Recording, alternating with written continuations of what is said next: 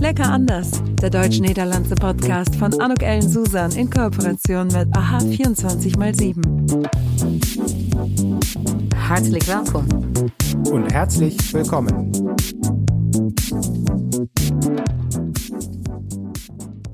Dann ein hartlich willkommen, ein herzliches Willkommen. Ich bin heute hier mit Freddy Heinz, er ist Honorarkonsul. Dürfte ich vielleicht ganz kurz fragen, dass du dich selbst äh, an die Zuhörer und Zuhörerinnen vorstellst? Ja, selbstverständlich gerne. Von Hause aus bin ich äh, Anwalt, Rechtsanwalt in einer Praxis, die nichts anderes tut, seit 30 Jahren als niederländische Unternehmer Richtung Deutschland zu begleiten. Mhm. Und äh, das tun wir sehr gerne und stellen natürlich immer wieder fest, dass es nicht so einfach ist, grenzüberschreitend zusammenzuarbeiten. Aber das ist meine Profession. Ich bin verheiratet und habe zwei Kinder.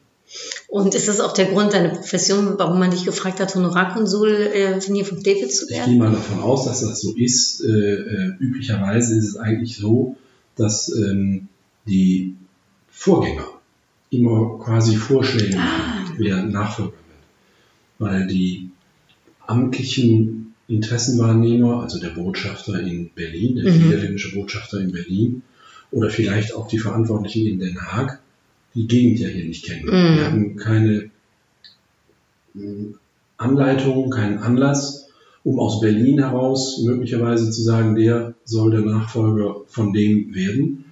Ähm, zumal Diplomaten ja immer nur wenige Jahre an Ort und Stelle Mhm. sind. Wir haben gar kein richtiges Netzwerk entwickelt, weil die nach vier Jahren schon wieder woanders sind. Und insofern entwickelt sich das immer aus dem Rayon oder aus dem Konsularbezirk dadurch, dass also Vorgänger schauen, wer Nachfolger Mhm. wird.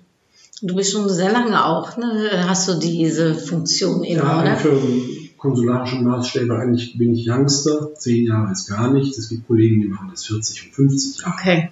Also insofern äh, ist es noch am Anfang. Aber wie kam denn bei dir die Liebe zustande, dass du dir überlegt hast, ich möchte gerne was für den niederländischen Markt machen als Rechtsanwalt? Weil erstens hier in der Region, in der grenzüberschreitenden Region, die hier die Nähe der Grenze überall hat, das sowieso Mhm. täglich da ist. Mhm. Du bist ja auch Seite aufgewachsen. Grenze, Ne? Ganz Mhm. genau. Und ähm, bei mir persönlich kam noch hinzu, dass meine Familie halb niederländisch und halb deutsch ist. Meine Mutter ist Niederländerin und mein Vater ist Deutscher. Dann bist du zweisprachig aufgewachsen? Nein, kann man nicht sagen. Als meine Eltern entschieden, nach Deutschland zu ziehen, war das vor allem die Zeit, wo es für Deutsche in den Niederlanden noch schwierig war zu Mhm. wohnen. Mein Vater ähm, hatte meine Mutter schon 1954, da war der Krieg gerade mal nicht mal zehn Jahre vorbei. Die Bundesrepublik war erst fünf Jahre alt. Mhm. Also da haben meine Eltern sich entschieden, nach Deutschland in die Grenzregion zu ziehen. Aber meine Mutter ähm, hatte mit ihrem Niederländischsein immer Schwierigkeiten und versuchte das eigentlich mehr oder weniger zu verbergen. Man kann das nicht verbergen, wenn man einen niederländischen Akzent hat. Das ist Mhm. nicht möglich. Aber man kann versuchen, es damit nicht umzugehen. Also Mhm. meine Mutter hat das mehr oder weniger versucht abzulegen und insofern bin ich eigentlich deutsch groß geworden. Und hat door, je, je kunt waarschijnlijk alle twee talen spreken, ga ik vanuit. Ja, dat is waar. Maar eh, dat meer door de beroepspraktijk. Oké. Heb je het jezelf eh, bijgebracht, het eh, Nederlands? Nee, dat, eh, de Nederlandse achtergrond van mijn moeder was wel zodanig dat ik veel te doen had met Nederlandse familieleden. Mhm. En daar heb ik dan natuurlijk al heel, heel vroeg passieve taalkundes op kunnen bouwen. Dus de, de, de, de, familie van mijn moeder, die sprak natuurlijk Nederlands met mij. Dus ik heb het niet actief geleerd door eh, les of Mhm, school, mhm. maar eh, door praktijkoefening, daar met name passief. Cool. En dan later door de praktijk die nu dagelijks aan de hand is. Oké. Maar ik vraag, want je zei net, je hebt kinderen, worden die tweetalig opgevoed? Nee, ook Ook niet. Ook niet. Maar die kunnen het ook verstaan. Ja. Ja, super. Als äh, äh, vielleicht nochmal ganz kurz zurück. Was ist deine, was ist da deine Aufgabe? Was ist dir wichtig, ähm, um hier zu bewerkstelligen? Heutzutage ist ein Konsulat ein Handelsposten. Mhm. Also es geht immer um Ökonomie, das äh, Befördern von Handel, Mhm. die, das Legen von Verbindungen, die äh, Öffnung von Türen für die Nederland BV Mhm. in Duitsland. Und ähm, das ist eigentlich sehr schnell umschrieben. Aber es ist natürlich eine Aufgabe, die täglich äh, ähm, kommt, weil es immer niederländische Unternehmen gibt, die in Deutschland Kontakte suchen, mhm. die bestimmte Kontakte suchen, die sich so schnell nicht öffnen lassen, die wieder zu tun haben mit möglicherweise meinem Netzwerk oder dem Netzwerk des gesamten Postennetzwerks. Mhm. Es gibt insgesamt zehn niederländische Konsulate in Deutschland, die untereinander ja auch wieder vernetzt sind. Also es geht darum, das niederländische Wirtschaftsleben bestmöglich mit dem Deutschen zu verbinden. Mhm. Jetzt sagst du, selbst bist du aufgewachsen in einer Zeit, wo das Verhältnis noch etwas angespannt äh, war. Wie hat sich das entwickelt in den letzten Jahren? Wie siehst du das? Ist, äh, wird deine Arbeit dir einfach gemacht oder hast du manchmal zu kämpfen? Also Ressentiments so in dem Sinne, wie es die in den 60ern, in den 50ern oder in den 70ern gab, wo also man möglicherweise noch äh, auch in Arnheim aufpassen musste, ob einem da nicht die Autoantenne abgebrochen mhm. oder der Spiegel. Ähm, das ist heute ja nicht mehr der Fall. Glücklicherweise nicht.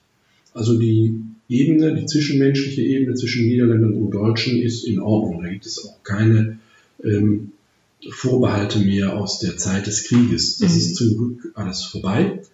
Ähm, was es schwieriger macht, ist, dass die Grenze als Grenze ähm, täglich eine größere Bedeutung bekommt. Es ist ja nicht so, dass wir in einem grenzenlosen Europa leben. Das ist eine Fiktion, das ist nicht wahr dass äh, Grenzen da sind, ist sehr manifest. Mhm. Man sieht sie nur nicht mehr. Früher haben wir sie wahrgenommen, weil wir an der Grenze kontrolliert wurden. Heute nicht mehr. Aber es ist natürlich selbstverständlich kein grenzenloses Europa. Äh, alle Länder der Europäischen Union haben ihre eigene Gesetz- und Regelgebung. Diese Gesetz- und Regelgebung weicht immer von der des Nachbarlandes ab, mhm. wird nur ganz selten miteinander abgestimmt. Es gibt ja in den Niederlanden die sogenannte Grenzeffektenreportage, die ist verhältnismäßig neu eingeführt worden, wo also in der Tweede Kammer bei der Einführung neuer Gesetze immer geguckt wird, wie wirkt sich das im grenzüberschreitenden Bereich aus. Dann guckt man sich das an, aber man ändert es deshalb nicht. Also mhm. dann wird geguckt, wie es sich grenzüberschreitend auswirkt, die Grenzeffekte, die es dann gibt. Aber deshalb wird nicht ein Gesetz geändert oder anders gemacht, weil in den Zentren die Grenzregion nicht unbedingt eine große Rolle spielt. Man geht nicht hin und wird in Berlin oder Den Haag oder Düsseldorf eine Gesetzesvorlage deshalb ändern, weil sie in der Grenzregion sich auswirkt. Mhm. Deshalb nicht. Man muss da in der Grenzregion mit leben. Die Neigung der Gesetzgeber, die Dinge immer intensiver und immer detailistischer zu regeln, die hat nicht abgenommen. Äh, in Deutschland äh, wird demnächst vielleicht es für Fahrradfahrer eine Helmpflicht geben. In den Niederlanden denkt man da nicht dran. Ähm, äh, Geschwindigkeitsvorschriften sind in den Niederlanden anders als in Deutschland. Und so ähnlich muss man sich das vorstellen, ist das im Wirtschaftsverkehr auch. Alles ist unterschiedlich geregelt, weicht gerade vielleicht auch manchmal nur im Detail voneinander ab, weicht aber ab und macht die Grenze damit nach wie vor zu einem ganz, ganz lebendigen, ähm, trennenden Merkmal. Mhm. Gibt's da, kannst du das beeinflussen? Können wir das beeinflussen? Kann man da was machen? Was, oder was braucht es dafür, um das so ein bisschen schwinden zu lassen? Das wird nicht verschwinden. Das wird solange nicht verschwinden, solange die Europäische Union ein äh, Staatenbund ist. Mhm. Ähm, das soll man auch nicht ändern wollen, weil manchmal ist ja gerade der Blick auf die andere Seite der Grenze so interessant, ist zu sehen, wie löst man denn da ein Problem. Das ist ja gerade das mhm. Interessante mhm. in der Grenzregion, zu sehen, wie denn damit etwas umgegangen wird. Ein Beispiel ist äh, vielleicht Energietransition. Also in den Niederlanden nimmt man eben gerade im Moment Abschied vom Gas. Mhm. Äh, in Deutschland äh, ist das Gegenteil der Fall. Wir fangen mit dem Gas jetzt richtig an. Dadurch, dass wir jetzt die Pipeline aus Russland durch die Ostsee legen und dann hier demnächst eine ständige Gasversorgung in Deutschland, die ja in Europa und vor allem in der Welt der kritisch gesehen wird. Ähm, die ganze Kenntnis und Kunde, die auf der anderen Seite der Grenze vorhanden ist bei den Niederländern, die kann sich jetzt in Deutschland auswirken. Mhm. Das heißt, hier wird die Grenze auf einmal ähm, eine Herausforderung und eine Möglichkeit. Hier entsteht eine Möglichkeit, um seine Fähigkeit mhm. im anderen mhm. Land, in dem anderen Land zur Anwendung zu bringen. Das heißt, wir müssen versuchen zu verstehen, dass die Unterschiede nicht nivelliert werden können. Die Erfahrung zeigt, dass sie eher stärker werden. Mhm. Ähm, aber man muss lernen, mit ihnen umzugehen. Man muss dann deshalb die andere Seite kennen. Wenn man die mhm. andere Seite kennt, wenn man weiß, wo die Unterschiede begründet sind, dann kann man auch damit umgehen und dann kann man sogar wie beim Yoga ähm, aus dieser Gegenbewegung noch einen Vorteil ziehen, indem man das für sich nutzt. Und diese Möglichkeiten bieten eben nur Grenzregionen. Hast du das Gefühl, wir können unsere Potenziale eigentlich noch wesentlich besser nutzen in der Zusammenarbeit? Ja, genau, richtig. Wir könnten die Potenziale, die darin stecken, noch viel, viel besser nutzen, indem man sich mit dem beschäftigt, was auf der anderen Seite der Grenze anders ist. Mhm. Äh, das nicht bedauern und mhm. äh, äh, wieder mal feststellen, wieder ist irgendwas anders geregelt und eine Schwierigkeit. Wenn man sich dem anders nähert und man sagt, das ist nicht unbedingt eine Schwierigkeit, mhm. sondern möglicherweise eine, ein Beispiel dafür, wie man vielleicht etwas verbessern kann. Wenn das, was auf der anderen Seite der Grenze anders geregelt ist, vielleicht ein Beispiel dafür, wie man mit einer Problemstellung besser, sachgerechter umgehen kann, dann kann man da einen Vorteil rausziehen. Und wenn wir von uns aus wissen, was auf unserer Seite der Grenze der Erfahrung nach besser geregelt ist, dann können wir auch das deutlich machen und damit dann natürlich auch sehr erfolgreich auf der anderen Seite der Grenze umgehen. Du hast ja super viel Erfahrung in beiden, ne, im Umgang mit äh, beiden Ländern und Menschen aus beiden äh, Ländern. Was würdest du sagen, können wir, können Deutsche von den Niederländern noch lernen und Niederländer von den Deutschen? Gerade weil ähm, die Regelgebung so unterschiedlich ist, mhm. können wir von den Niederländern lernen, das flexible Umgehen damit. Mhm. Niederländer sind ja von Natur aus äh, Menschen, die in ihrer soziologischen Entwicklungen, politischen Entwicklungen eher immer versucht haben zu sehen, wie kann ich denn mit der Grenze einer Vorschrift umgehen? Mhm. Wie kann ich denn möglicherweise auch ähm, sie ja hier und da auf eine flexible Weise nutzen? Ich will nicht sagen, rechtswidrig damit umgehen mhm. oder sie umgehen, sondern einfach sie zur Kenntnis zu nehmen und zu sehen, wie kriege ich denn heraus, wo sich Grenzen befinden, indem ich mich nicht nur einfach sklavisch an Vorschriften halte, sondern mit ihnen der notwendigen Flexibilität umzugehen. Das ist etwas, was wir an den Niederländern schätzen, dass sie ja auch, und deshalb sind sie auch so erfolgreich in Deutschland, ähm, zur Kenntnis nehmen, dass es Vorschriften in Deutschland gibt, die anders sind als in den Niederlanden. Aber wie kann man denn möglicherweise mit denen umgehen, diese nutzen und auch hier wieder Grenzen aufsuchen. Das ist etwas, was eine Stärke ist auf der niederländischen Seite der Grenze. Genau das Gegenteil ist auf der deutschen Seite der Grenze der Fall. Wir sind ja ein legalistisches Land. Das heißt, unsere äh, Rechtsteilnehmer beziehungsweise die Teilnehmer des Rechtsverkehrs, die sind eher darauf ähm, geschult und ähm, erpicht, sich an Vorschriften zu halten, mhm. ähm, sie ähm, wörtlich zu nehmen und mit denen auch umzugehen. Ähm, das ist eine Stärke, die wir haben, äh, die zur Kenntnis zu nehmen, hinzunehmen und äh, damit umzugehen, äh, eine gewisse, gewisse stoische Haltung ihnen gegenüber. Ähm, das ist eine Stärke, die wir haben und manche niederländischen Unternehmer, die in Deutschland arbeiten, die suchen sich gerade ihre Partner im deutschen Gebiet, weil sie mit dieser mhm. Partnerschaft, die niederländische Flexibilität und die deutsche äh, Stoizität im Umgang mit solchen Dingen können manchmal ganz gute Paarungen ergeben. Mhm. Habt ihr in eurem Team äh, an Mitarbeitern auch von beiden Ländern? Äh es gibt auch äh, Niederländer, die bei uns arbeiten, mhm.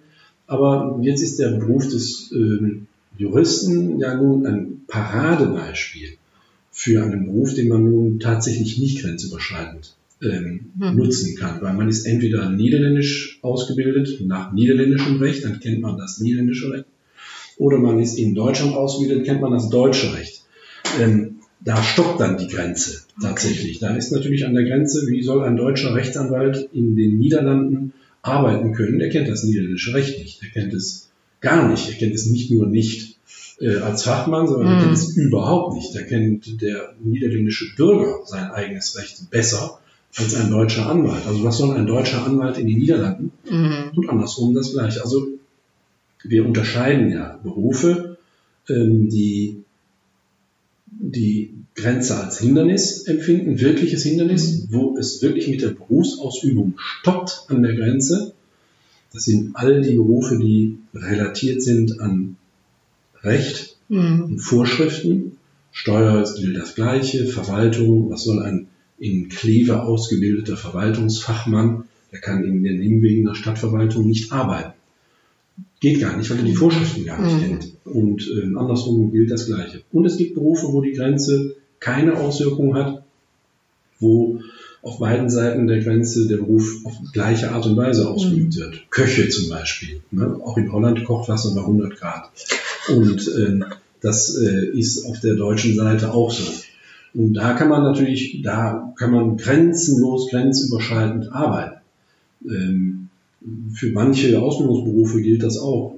Mauern, Steine aufeinander Mhm. stapeln geschieht in den Niederlanden auch so ähnlich wie in Deutschland. Kurzum, es gibt Berufe, die sind geradezu ähm, geschaffen dafür, grenzüberschreitend eingesetzt zu werden. Bei uns ist das nicht der Fall. Das heißt, die, die eigentlichen Berufsträger an sich Mhm. sind Deutsche, aber auf der Hilfsebene, auf der ähm, Ergänzungsebene, Sprachendienst ähm, und so weiter, Mhm. da sind äh, niederländische Fachleute natürlich bei uns berufen. Und ähm, wenn du das so sagst, ne, äh, gäbe es etwas, was du dir wünschen würdest im, äh, ich sag jetzt mal für den, äh, für die Zusammenarbeit im, in der Grenzregion, etwas, wo du sagen würdest, das würdest du jetzt eigentlich nochmal gebrauchen, um ja, um effizienter, effektiver oder um eben besser miteinander umgehen zu können. Ja, äh, die Verbindungen äh, müssen hergestellt werden. Die meine ich tatsächlich auf allen Ebenen. Die meine ich äh, nicht nur wirklich physisch real, Mhm. Also öffentlicher Personennahverkehr, äh, Zugverkehr, ähm, meinetwegen Straßenbahn. Das war das auch ein Paradox vor dem Krieg wesentlich besser entwickelt als jetzt. Es gab zum Beispiel zwischen Zerenberg und Emmerich eine Straßenbahn, die im Zweiten Weltkrieg äh, stoppte. Ähm, es gab ähm, äh, im kleinen Grenzverkehr alle möglichen Wege, die befahren wurden, die es heute nicht mehr gibt, die heute gar nicht mehr zur Verfügung stehen. Dieses ganze grenzüberschreitende Netzwerk an Verkehrsverbindungen muss besser werden. Das gilt für den öffentlichen Personennahverkehr, Busse, äh, Bahnen ebenso, genauso wie für Straßen, Wege und so weiter. Also da muss stärker vernetzt werden. Ähm, das ist jetzt der direkte Bereich der Mhm. Verbindung. Das andere äh, hat zu tun mit ähm, persönlichen Eigenschaften. Da halte ich die Sprachkenntnis für entscheidend. Jeder Bewohner des Grenzlandes sollte die Sprache seines Nachbarn beherrschen. Mhm. Anders bekommen wir nicht wirklich äh, eine Kommunikation hin. Das geht leider zurück. Auf der niederländischen Seite der Grenze, Talfahrigkeit äh, Deutsch, äh, geht zurück. Mhm. Die jüngere Generation, und da meine ich die schon äh, unter 40-Jährigen, äh, können schon nicht mehr richtig Deutsch. Mhm. Das ist leider so, muss verbessert werden, gehört substanziell zur Kommunikation im grenzüberschreitenden Bereich dazu. Dann kann ich auch Gebrauch machen von all den Möglichkeiten auf der anderen Seite der Grenze im kulturellen Mhm. Bereich. Wenn ich nicht Niederländisch spreche, dann kann ich auch nicht in Adam ins Theater gehen. Brauche ich mir eine Sprechbühne nicht anzugucken oder anzuhören, Mhm. die Sprache überhaupt nicht verstehe. Und so weiter. Also so müssen die Fazilitäten geschaffen werden, dass man zusammenkommt Mhm. regelmäßig. Und dann denke ich mir, sind wir soweit. Und dann mehr wünsche ich mir eigentlich gar nicht. Und Mhm. dann ist es die Inventivität eines jeden Einzelnen, wirklich aus dieser Situation zu etwas zu machen. Hm. Du unterstützt das Ganze aber auch noch, weil ich, äh, ich weiß, dass du seit 20 Jahren auch Vorsitzender bist vom Deutsch-Niederländischen Business Club Ja. hier in Klingel. Mhm. Also auf der Front bist du auch äh, beschäftigt, um, um, um das mit zu Gut, unterstützen. da geht es natürlich darum, dass man Plattformen schaffen muss, wo sich die Teilnehmer des Wirtschaftsverkehrs regelmäßig treffen. Mhm. Das sind dann nicht nur die Unternehmer, Mhm. sondern zum Wirtschaftsverkehr gehören auch in den Niederlanden, sagt man so schön, die Triple Helix, die drie O's. Onderneming, Ondernemers, äh, Overheden en Onderwijs, also Mhm. übersetzt die Unternehmer, die öffentliche Hand, also die Verwaltungen und äh, die Ausbildung, ähm, die gehören zusammen, die gehören strukturell zusammen und die muss man auch miteinander vernetzen. Und dann haben wir im grenzüberschreitenden Bereich dann aus drei Partnern schon sechs gemacht. Mhm. Weil die Triple Helix, die ist dann auf der deutschen Seite auch. Ja. Und ähm, da muss man sehen, dass man Plattformen schafft, wo man sich regelmäßig trifft. Mhm. Dazu gehört der Niederländisch-Deutsche Business Club in Kleve. Wie viele Mitglieder habt ihr, wenn ich fragen darf? So circa 100. Circa 100. Also für alle, die, die uns zuhören, rund um äh, Kleve, muss man in Kleve sein oder darf man auch Nee, die drumherum? kommen teils aus Utrecht äh, Mhm. bis nach Venlo. Wenn ich zum Beispiel an Fontes Hochschule denke, Mhm. die kommen aus Venlo. Äh, Die Han zum Beispiel ist Mitglied, die kommt aus Arnheim. Es äh, sind, also es geht um die Grenzregionen rund um Kleve, vielleicht so in einem Radius von vielleicht 100 Kilometern. Okay. Also darum, wer da Interesse dran hat, ich werde das auch in die Shownotes packen, Ja. kann sich dann gerne bei euch äh, Ja, gerne. melden, weil ich sehe, dass ihr tolle Veranstaltungen organisiert. Ja, Was ist das nächste, was auf dem Plan steht, oder die nächsten zwei Sachen? Ja, wir werden äh, jetzt im November äh, einfach praktisch informieren über die Deichschutz- und Ausbaumaßnahme am Oraniendeich, Mhm. der uns ja auch äh, täglich im Verkehrshindernis beschert. Dieser ganze Umbau, der da stattfindet, den lassen wir uns jetzt mal erläutern durch den Deichverband. Der Okay. Deichverband ist auch Mitglied des Business Clubs. Also geht es ganz einfach praktisch um die Information, was wird da eigentlich genau gemacht und warum dauert das so lange? Mhm. Zwei Jahre dauert das ja. Warum geht das nicht schneller? Warum baut man nicht erst den neuen Deich und reißt dann den alten ab? Ist das so typisch, darf ich das fragen, ist das typisch deutsch, dass solche Sachen so lange dauern oder? Nee, hier ist es tatsächlich so, ich weiß es jetzt zufällig, aber das würde dann da nochmal erläutert werden. Die, die Problematik ist hier, dass man das Material des alten Deiches braucht, um den neuen zu bauen. Weil das Material Ah, kriegt man sonst gar nicht. okay. Es wird da so viel Material gebraucht, so viel Sand, Erde, Steine und so weiter, die man, dazu muss man den alten Deich quasi nutzen, aber das Material jetzt gar nicht dahin kriegte und darum dauert das so lang. Dann also weniger mit Planung, aber hier ist es wirklich reine Schwierigkeit aus der Praxis Mhm. heraus. Und dann gibt es noch ein paar andere Umstände und dann möchte ich vor allem gerne wissen, dass dargestellt wird, warum wird das gemacht. Mhm. Warum gibt es überhaupt noch Deiche, wenn man gefühlt gar kein Hochwasser mehr hat? Eigentlich eher das Gegenteil der Fall ist. Mhm. Der Rhein wird immer flacher, wir haben immer häufiger mit Niedrigwasser zu tun. Warum spielt denn grenzüberschreitender Hochwasserschutz eine Rolle? Inwieweit existiert er eigentlich überhaupt? Wie wird denn grenzüberschreitend Hochwassermanagement betrieben? Welche Parteien sind denn daran beteiligt? Das wollen wir uns im November Themen. äh, zeigen lassen. Ähm, ich äh, hoffe, dass wir im Dezember oder im Januar den neuen niederländischen Generalkonsul in Düsseldorf ähm, kennenlernen. Peter Schürmann, der jetzt seit äh, vier Wochen im Amt ist, der sich dann mal vorstellt. Ähm, ja, und dann haben wir ja dann 2020 mh, ein besonderes Jahr äh, inoffiziell, also offiziell habe ich das jetzt nicht gesagt, aber inoffiziell kann ich sagen, dass der König und die Königin äh, der Niederlande im Jahr 2020 Deutschland zu einem Staatsbesuch besuchen werden. Mhm. Das wird noch im November offiziell bekannt gemacht. Mhm. Das heißt, das Jahr 2020 wird ein besonderes Jahr für niederländisch-deutsche Themen um einen solchen Staatsbesuch herum.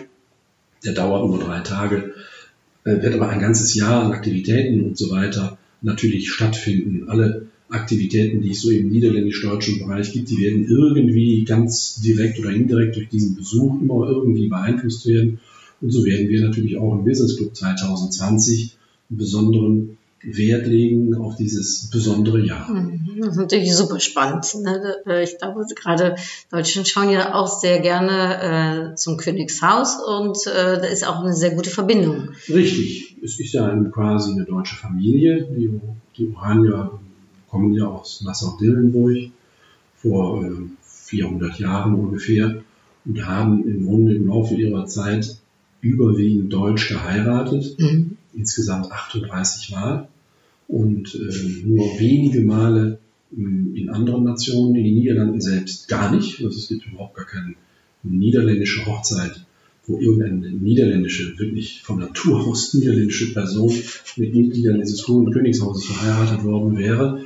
Also es ist schon eine, sagen wir mal, internationale Familie, die äh, diese Aufgabe in den Niederlanden erfüllt. Ja, das ist natürlich toll äh, für, für Deutschland, schön für die Region, dass das Königspaar jetzt dann auch äh, zu uns kommt. nach Deutschland kommt, richtig. Äh, Es hat ja fünf Jahre lang jedes Jahr Ja. zwei Arbeitsbesuche in deutschen Bundesländern gegeben. Und dann soll dieser Staatsbesuch dann am Ende, der der Bundesrepublik gilt, dann wurde der krönende Abschluss dieser Bereisung der gesamten Bundesrepublik in den vergangenen fünf Jahren sein. Toll. Ja, da freuen wir uns dann auf das, was dann offiziell demnächst äh, bekannt äh, gemacht wird. Ähm, vielleicht dann noch eine ganz kurze Frage. Wir haben jetzt über sehr viele äh, ähm, unterschiedliche Themen gesprochen. Gibt es aber auch etwas, wenn ich das so holländisch direkt fragen darf, was manchmal so nervt am äh, Nachbarland? Ja, gibt es natürlich, selbstverständlich und auch äh, und beidseitig.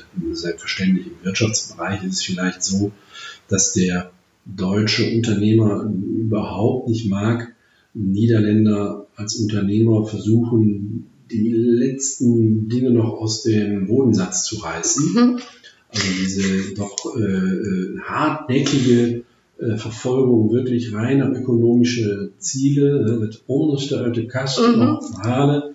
Also dieses, dieses doch dann doch sehr, sehr ähm, kommerzielle mhm. äh, finden Deutsche schon mal irritierend, um es mal gelinde auszudrücken. Ähm, und auch die gelegentliche Neigung, fünf Grade sein zu lassen. Das kann schon mal sehr gut sein, wenn man fünf Grade mhm. sein lassen kann, aber wenn es darauf ankommt, wirklich Vereinbarungen einzuhalten, dann ist es ärgerlich, wenn jemand sagt, ich habe mich fast eingehalten, aber nicht ganz. Aber darauf kommt, ist ja nicht so schlimm. Ne? Mhm. Na, doch, für Deutsche ist das mhm. schlimm. Wenn man eine Vereinbarung hat, dann soll man die bitte schön einhalten. Also das, da dieses nonchalante Umgehen mit diesen Dingen, ah, wel wat schipstrand, sprekende mensen kan geholpen worden, äh, äh, komen hier of daar maar äh, uiteindelijk halen we het resultaat doch. Mhm. Diese laissez-faire laissez Haltung, die ärgert manchmal. Mhm. Andersrum ähm, ärgert ähm, Niederländer, und das zu Recht, die dann doch starre Haltung auf der deutschen Seite schon mal, damit umzugehen. Denn wenn es tatsächlich gar keinen mhm. Einfluss auf das wirkliche Resultat hat, wenn es wirklich darum geht, dass man sagt, wir haben es erreicht, vielleicht nicht links und vielleicht nicht rechts, aber mal so, aber wir haben das gemeinsame Ziel erreicht, dann hinterher gleichwohl darauf zu bestehen, dass es auf diesem Wege hätte erreicht werden müssen, wenn das Resultat stimmt, ist es doch in Ordnung. Also mhm. Also dieses starre Festhalten an Plänen und an ähm, Festlegungen, das äh, ist dann auf der anderen Seite schon mal ein Hindernis und äh, sorgt für Ärger. Ähm, ansonsten hält sich das aber im Groben in Grenzen. Also im Wesentlichen kommen wir schon sehr gut miteinander aus. Ja, Im lecker anders, ne? ja, genau, richtig, ganz genau. Und das, das merkt man ja auch im Grunde zunehmend.